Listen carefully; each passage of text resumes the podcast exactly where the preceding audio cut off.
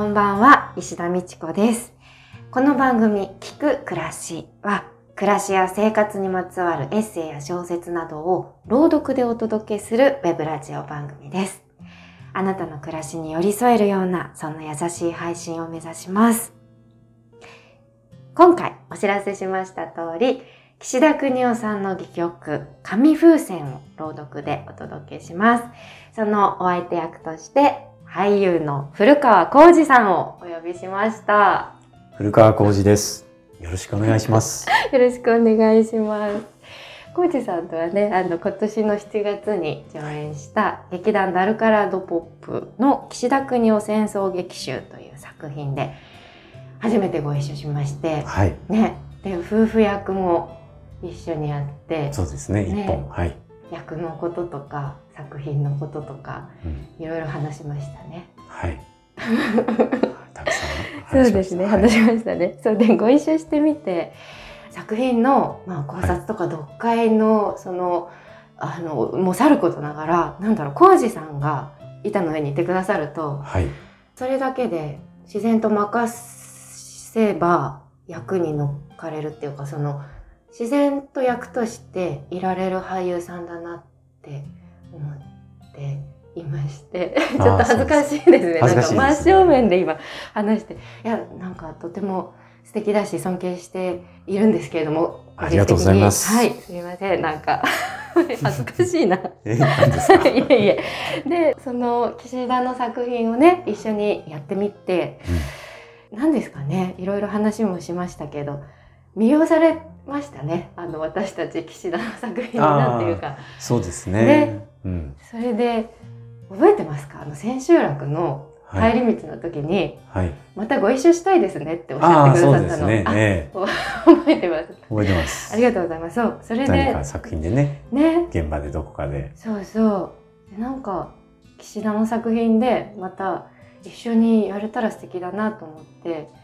で「紙風船」っていう作品が、まあ、個人的にも大好きな作品だったのではい、一緒に浩二さんとやれたら面白いんじゃないかなと思ってはい、今回お呼びいたしました。はい、まさか、うまさか個人的にこういう企画を持ってらっしゃるとは、全く存じ上げず、え。ええ。またね、ご一緒できたらなんて言ってたら、うん、もうちょっとしたらすぐ連絡が来て、ご一緒しましょうっていう感じだったので、ええそうねと思ったんですけど。でもあの、はい、あの、き、ね、あの、聞いてみてくださいって言って、その、うん。過去の配信されてるやつを聞いてみたりして、うん。あの、ああ、いいなぁと思ってですね、あの、なんていうか、ご自身がインスピレーションが湧いたり、うん。なんかこう、なるものを扱える場所としてもそうだし、うん。なんかこう、何ですか、それを楽しんでくださる方がどこかにうんいらっしゃるっていうことがなんとなくわか分かってるっていうのもなんかこういいなぁと思って、まあ、あの、紙風船、岸田邦夫っていうのも、僕、あの、ちゃんとやったことないので、あの、うん。あ、ぜひこの機会にと思って、えーいろんなことをこの機会にと思って、うん。はい、お誘いに乗っかったところでございます。ありがとうございます。他にもいろいろね、お話ちょっと聞きたいんですけど、まあ、まずはね、はい。お届あけ、したいと、そうですね。ねはい。お届けしましょう。ははい。わかりました。はい。じゃあぜひ、あの、静かな場所でゆったりとお聞きください。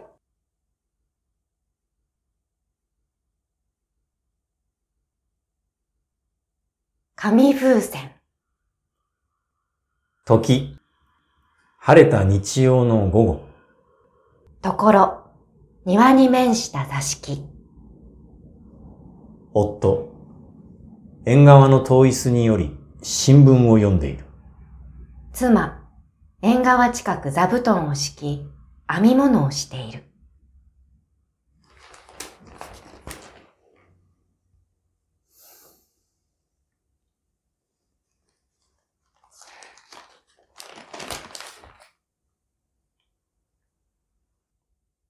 米国フラー建材会社のターナー支配人が、1日目白文化村を訪れて、おー、ロサンゼルスの縮図よと申しましたように、目白文化村は今日商社たる美しい住宅地になりました。なにそれは。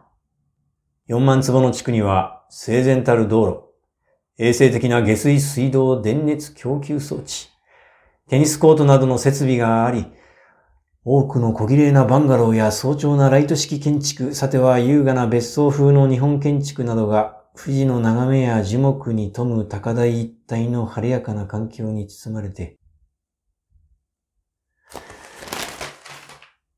おい、散歩でもしてみるか。いいから川上さんとこへ行ってらっしゃいよ。ぜひ行かなくってもいいんだよ。私は思い立った時すぐでなけりゃ嫌なの。散歩か？散歩でも何でも。散歩でも何でもったって他に何かすることがあるかい？ないからそれでいいじゃないの。ああ、川上さんとこへいらしたらどう？そんなこと言ってないで。もう行きたくないよ。行ってらっしゃいよ。ね。行かないよ。お前のそばにいたいんだよ。わからないやつだな。わかってますよ。はばかり様。ああ、これが玉の日曜か。ほんとよ。こういう場合の処置なんていうことを新聞で検証募集でもしてみたら面白いだろうな。私出すの。なんて出す？問題は何て言うの？問題か。問題はね、結婚後一年の日曜日をいかに過ごすか。それじゃわからないわ。わからないことはないさ。じゃあ、お前言ってみろ。日曜日に妻が退屈しない方法。そして夫も迷惑しない方法。いいわ。明暗があるのか？あるの。まず女は朝起きたら早速お湯に行って、ちゃんとお化粧を済まして、着物を着替えて、ちょっとお友達のところへ行ってきますっていうの。すると？すると男はきっと嫌な顔するに決まってるでしょ？決まってやしないさ。あなたのことよ。俺がいつ嫌な顔した？しないの。まあいい。それからどうする？嫌な顔するでしょ？そしたらこういうの。実はあんまり行きたくもないんだけれど、うちでブラブラしてたっていうことが後でわかると具合が悪いから。それが会うたんびに一度遊びに来い。日曜なら主人もいるし、一緒に芝居にでもってそう言われるんでしょ？今日はどうせあなたもうちにいてくださるんだし、ちょっと行ってこようと思うの。それとも何かご都合でもあればって優しく聞いてみるの。それとなくよ。それとなくね。いや、別に俺の方は構わないが、お前がいなくって昼飯はどうする？お昼はお茶漬けの用意をしておきました。晩は？晩は出かけに東屋へ寄って親子でもそう言っておきましょう。また親子か。帰りは遅くなるだろそうね。まあ、はっきりわからないけれど、10時になったら男を敷いて寝ててちょうだい。う。金は持ってるかい？それがもうすっかりなの。じゃあ、これを渡しとこう。さ、10円。ありがと夜風はもう寒いよ。襟巻きを持ってけ。う。ええ。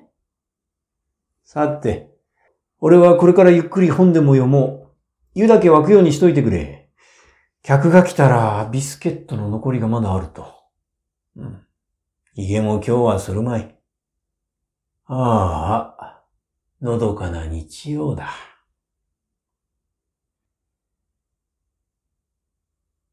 どうしたい？あなたはもうダメ。どうして？どうしてでも。そうか。それじゃ、お前がもし男だったらそういう時どうする？そういう時って？止めるかい？止めるわ、なんとか言って。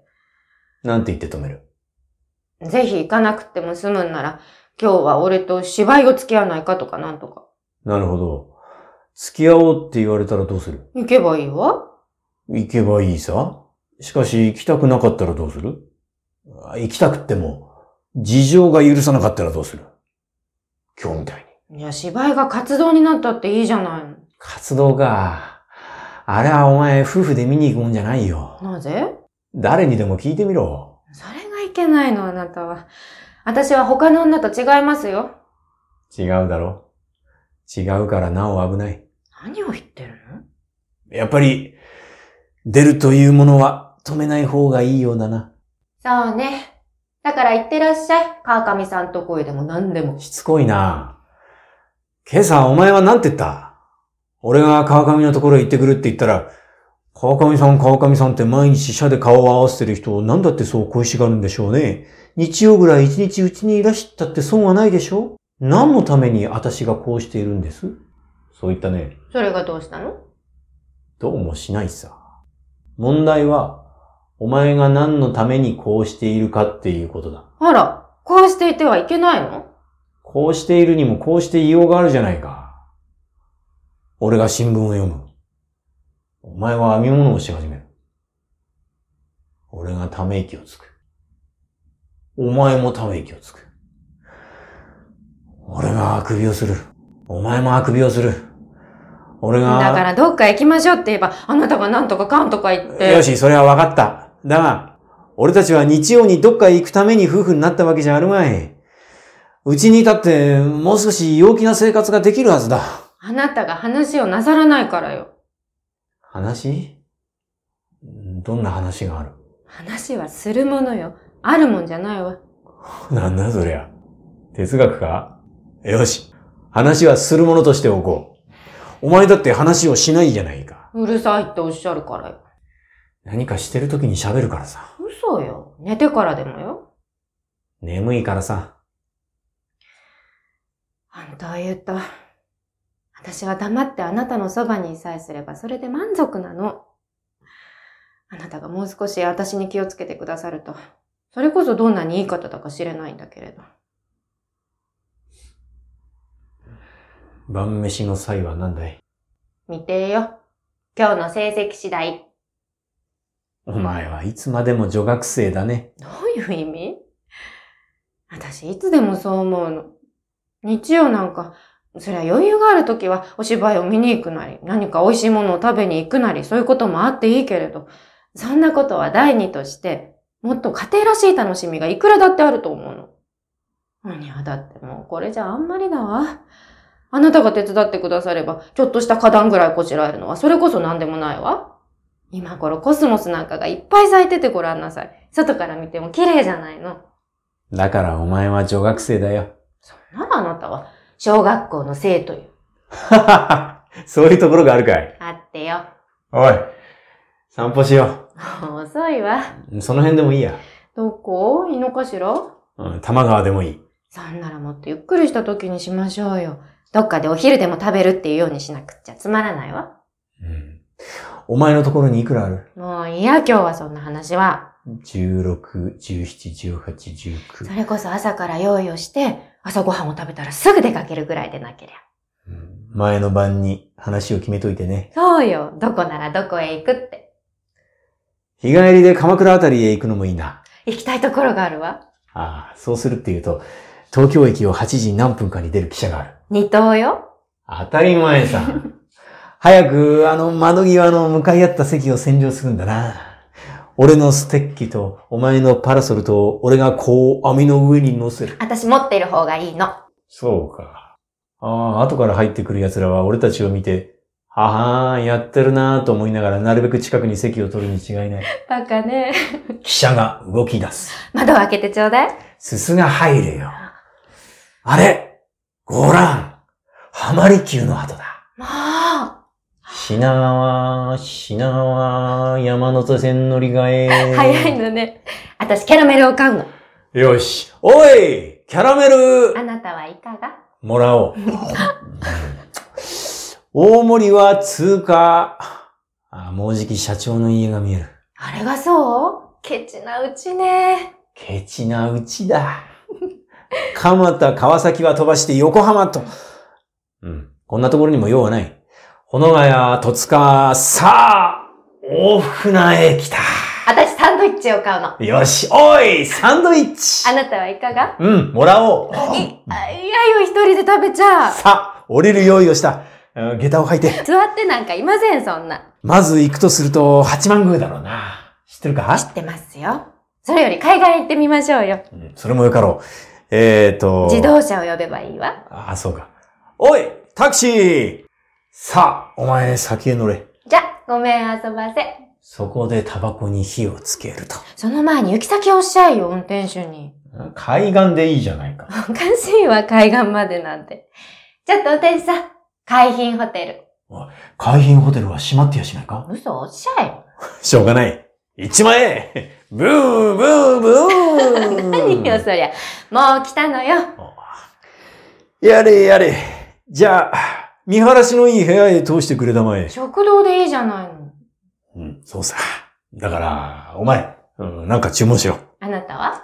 俺は何でもいい。じゃ、カルピスを二つ。冷たいのね。おい、君君。昼まではまだ間があるから、少しその辺を歩いてこよう。12時には帰ってくるから、何かうまいものを食わしてくれ。そう。それから、当分滞在したいんだが、いい部屋が空いてるかい？バスルームのついた。お風呂場ね。ああ、そう。うん、じゃあそれにしよう。いやいや、見ないでもいい。うん。それから、君のうちに飛行機はないの？なんだ。ない。ああ、それじゃあ仕方がない。歩いていこう。さ、俺のステッキは？また汽車の中に忘れてきやしない？いや、ボーイに渡した。ああ、それだ。どっちへ行くの？向こうに見えるのが、江ノ島だ。いい景色ね。気をつけないと転ぶよ。ゾラ、手を引いてやろう。人が見るわよ。見る奴が損をする。ん？くたびれたか。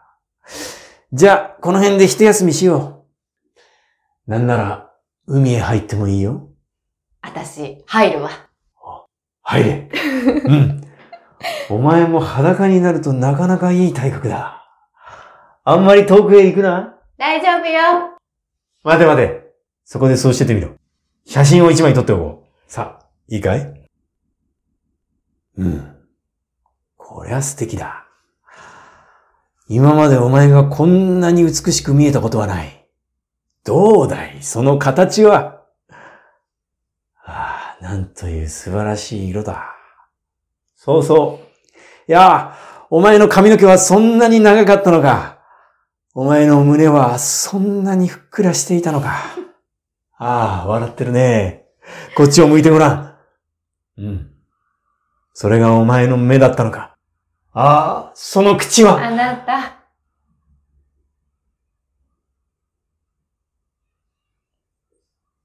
ここへ来てみろ。来てごらん。いや、来てごらんってば。あなたにはちょうどいいっていうところがないのね。どういうふうに？いや、そんなことしちゃ。お前は、本当に、俺が嫌になりやしないか？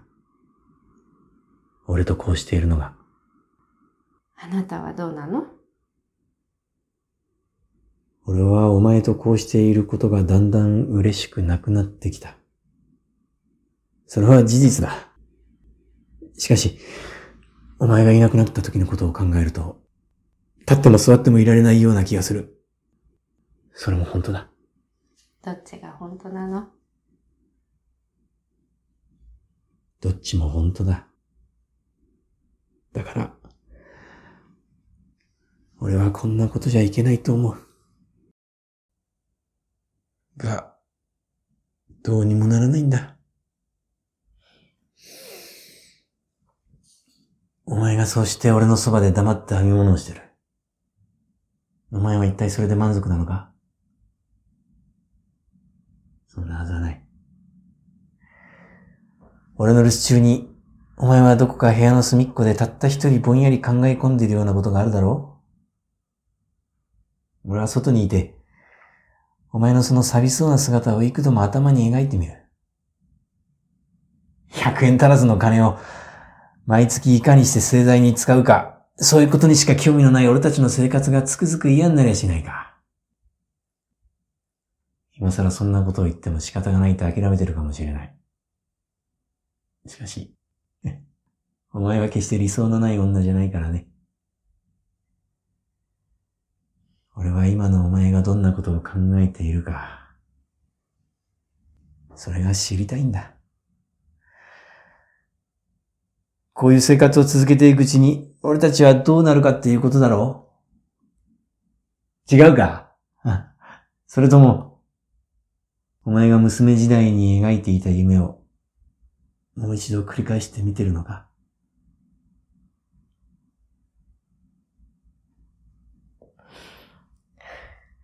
あなたはバカよ。人間はみんなバカさ。自分のことが分からずにいるんだ。さあ、もうよそう。こんな話は。でも久しぶりよ、泣いたのは。俺が日曜日にお前を放って外へ遊びに出る。それをお前が不満に思うのは当たり前だ。たまには気晴らしもしたいだろう。うん。活動ぐらいなんでもない。夕飯でも食ったら出かけるか。あ、行こう。あそんならそれで、早く風呂へでも入ってこい。今日はいいの。どうして？あなたこそ今日で3日目よ。うん。少し風邪気味なんだけれど。まあ、今日はよそう。それより、今が3時半だから、そうだ。夕飯までにちょっと出てくるからね。どこへいらっしゃるの？ん？何？じき帰ってくる。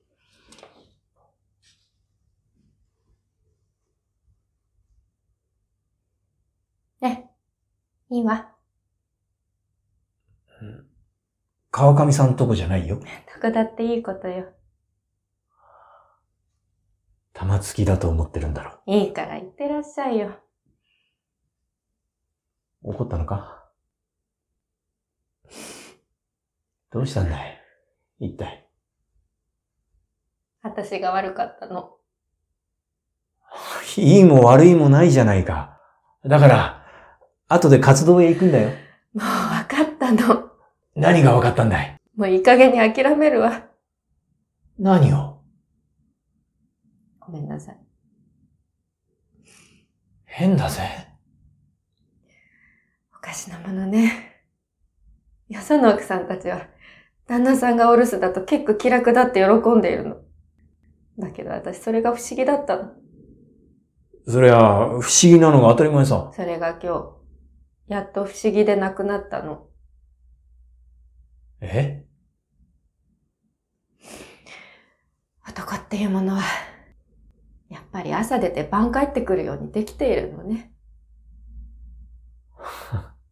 男っていうものはうちにいることをどうしてそう恩に着せるんでしょう？女はそれがたまらないのね。何も恩に着せるわけじゃないさだ。から行くところがあったらさっさと行ってちょうだいその方がずっと気持ちがいいわ。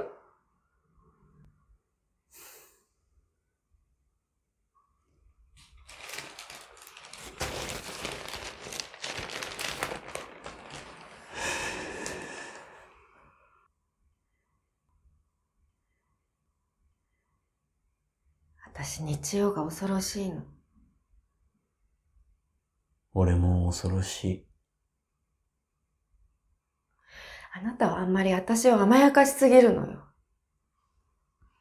そうでもあるまい。いいえ、そうなのよ。難しいもんだな。よそのうちをご覧なさいよ。見てるよ。あの通りになさいよ。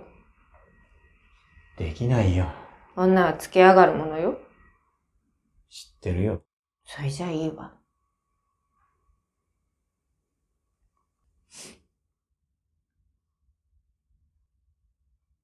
俺たちは、これでうまくいってる方じゃないかな。もう少しっていうところね。金かい？そうじゃないのよ。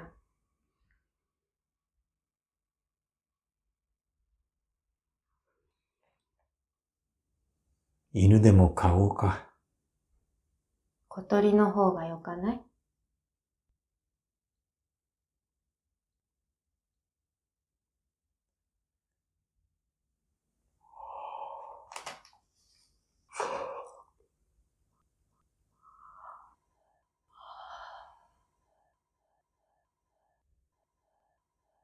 おい、話をしてやろうか。ええ。昔々あるところに男と女とがあった。男は学校を出るとすぐ会社に勤めた。女はまだ女学校に通っていた。二人は毎朝同じ時刻に郊外の同じ停車場で顔を合わせた。そのうちに二人はお辞儀をするようになった。男が早く来た時には男は女の来るのを待った。女が早く来た時には、女は、先へ行ってしまった。そういうこともあった。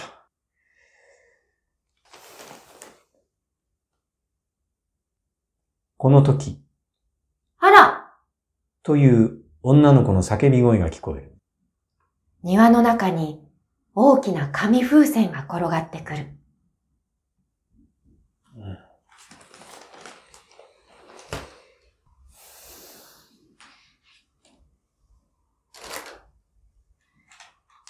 チェイコちゃんはお家にいるの今日は。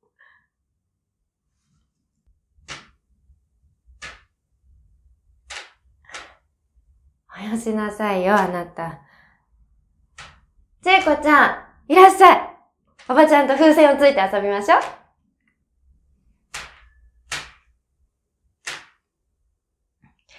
あなたダメよ、そんなに力を入れちゃ。さあ、おばちゃんとつきましょう。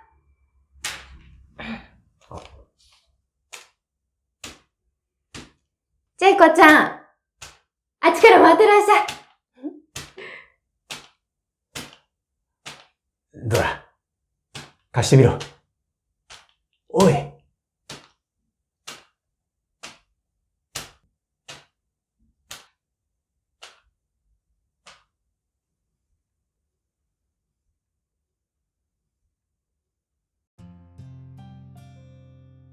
ありがとうございました。ありがとうございました。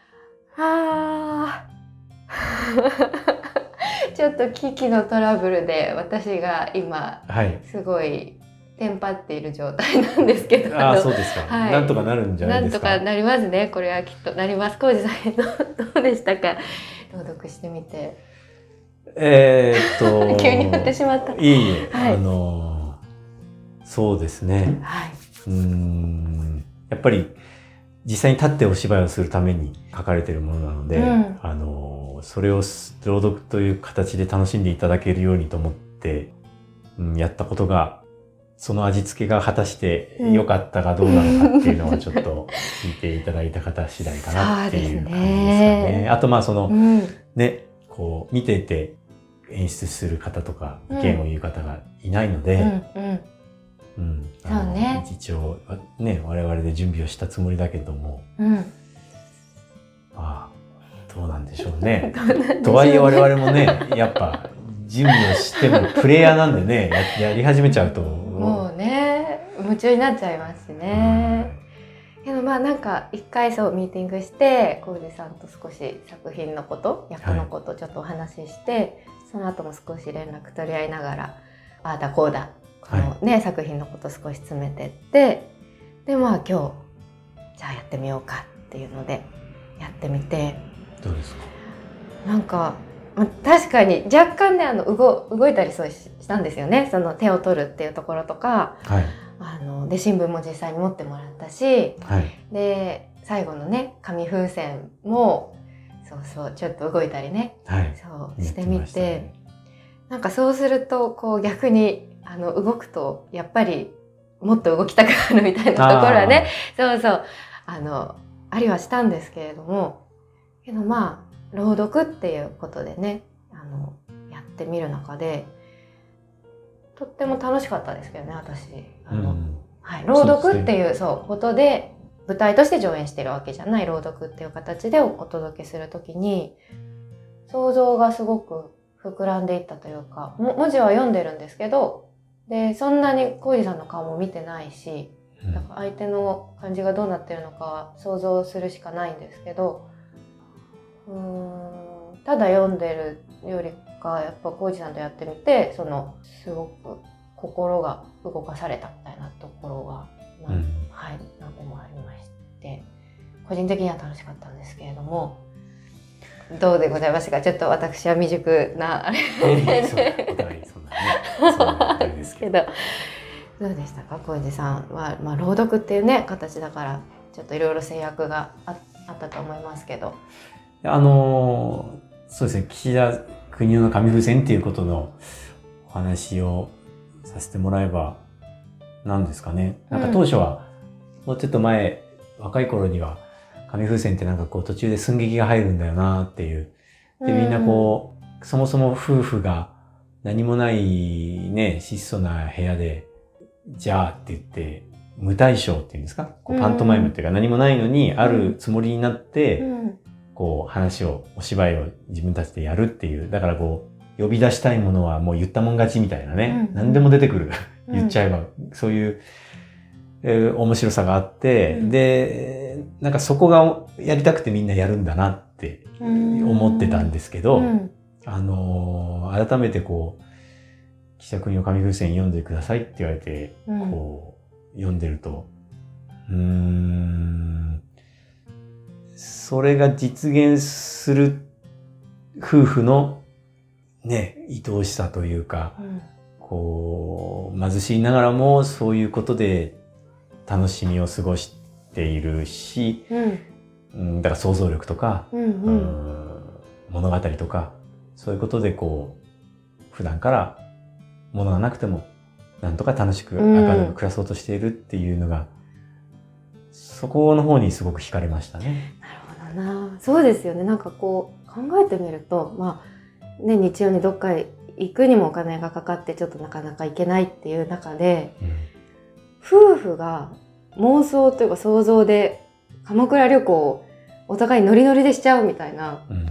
ことってすごい素敵なこと ですよね。そうですよね。なんだろうね素敵だと思いますね。ね。こうんう、木田国夫先生は、こう、うんそういう素敵なことをね、書いてくださってるというか、うんうんう。うんんねなんかこうちょっと、まあ、夫婦間のすれ違いっていうかこう少しうぎくしゃくみたいなところもありますけどけど旅行はなんかね二人ともノリノリで言いたいことバンバン言いまくってこうしたいああしたいって言ってこうどんどん膨らんでいくっていうか。うん。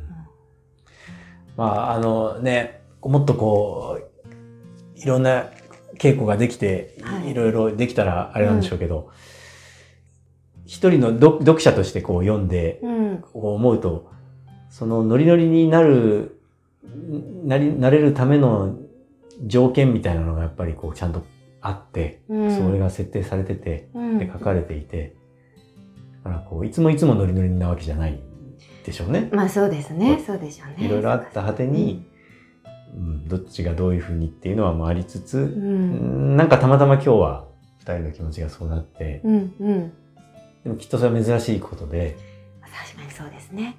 うん。でそれをまた珍しくノリノリになっちゃったがためにこうそれぞれあんまり普段表に出さなかった自分の気持ちとかうん。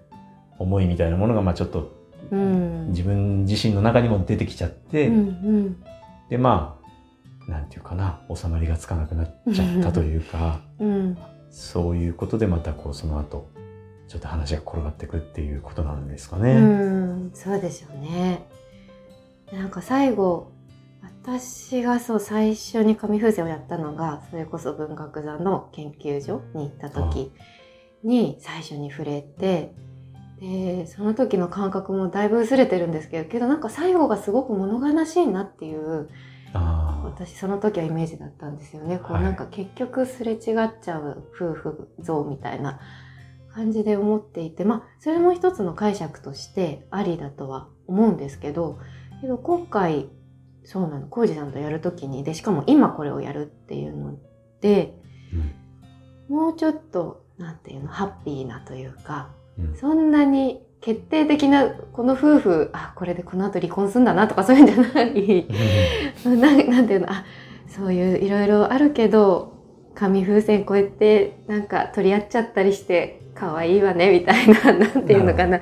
そうそうちょっと幸せなあの感じでもう読めるんだなっていうのはた新たに発見というかそして今だからこそそういうふうにやってみたいなとも思いましたしうん。いや、まあ、実際ちょっと朗読してみてねなんかあの紙風船の音を出すのと千恵子ちゃんに話しかけるのと あと夫に話しかけるのでもう私個人的には、ねあのテンパってたええ。ので、このこの狭い空間で あれを持ってこれを持ってマイクを気にしてっていうのは、だからちょっと幸せをかみしめるみたいなそんなことは全然多分できなかったんですけど その時。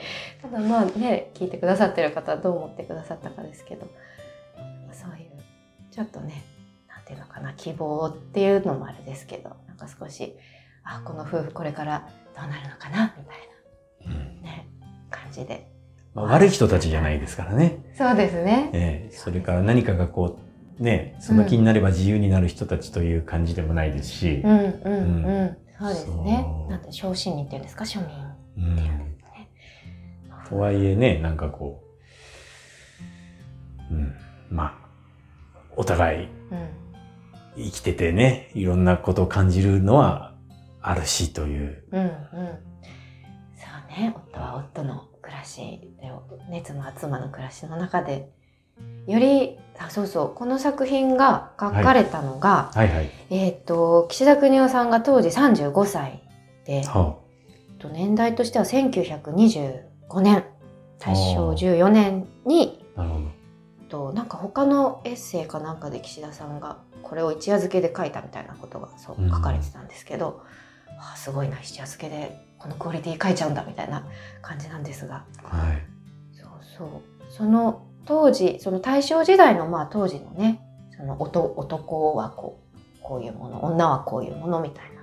うんのがまあ一応こう流れてはいる作品ではあるんですけど。うんうんけどなんかあんまり今読んでもねそんなになんていうのかな。女性差別だとかさななんかそんそんな感じは全然しないですよね。ななんかよまああのどどうどういう視点で見るかかっていうことかなと思いますけど。うんうんまあうん。どうなんだろうな。なんかなんとなくあああるあるみたいなところで共感できる人もいるんじゃないかなみたいなといううん、か、あの別にね今であっても、夫婦の形は自由ですからねそうですよの。ね色あせないというか、そうですね。う、ん。あのまあそういうことで言うとやっぱり会社勤めのこのね二人の片方は会社勤めでうん。片方はそのね会社勤めの生活を支えて家にいるっていう現代的な暮らし方っていうのは未だに変わってないっていうことかもしれないですね。だからそこでうん。それぞれ人間が抱くであろう思いみたいなのも、うん。まあ、そんなに変わってないのかななんて思いますけどね。確かにな。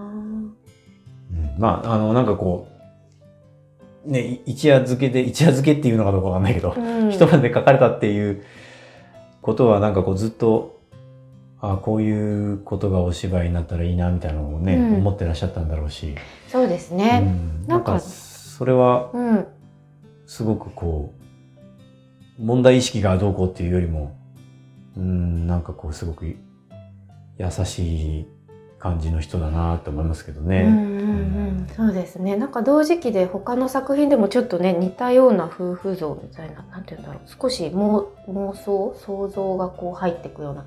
あなんて作品だったかな。なんか書かれたりししてるのでうん。なんかねこの当時の35歳前後の岸田さんがこういうまだね結婚されている年じゃないはずなので、あそうなんですお付き合いねされてたかもしれないですけどけど。あのラジオのなんかうん。前回か前々回かのその奥さんの岸田邦夫さんの奥さんの日記をうん。岸田さんがその読んでうん。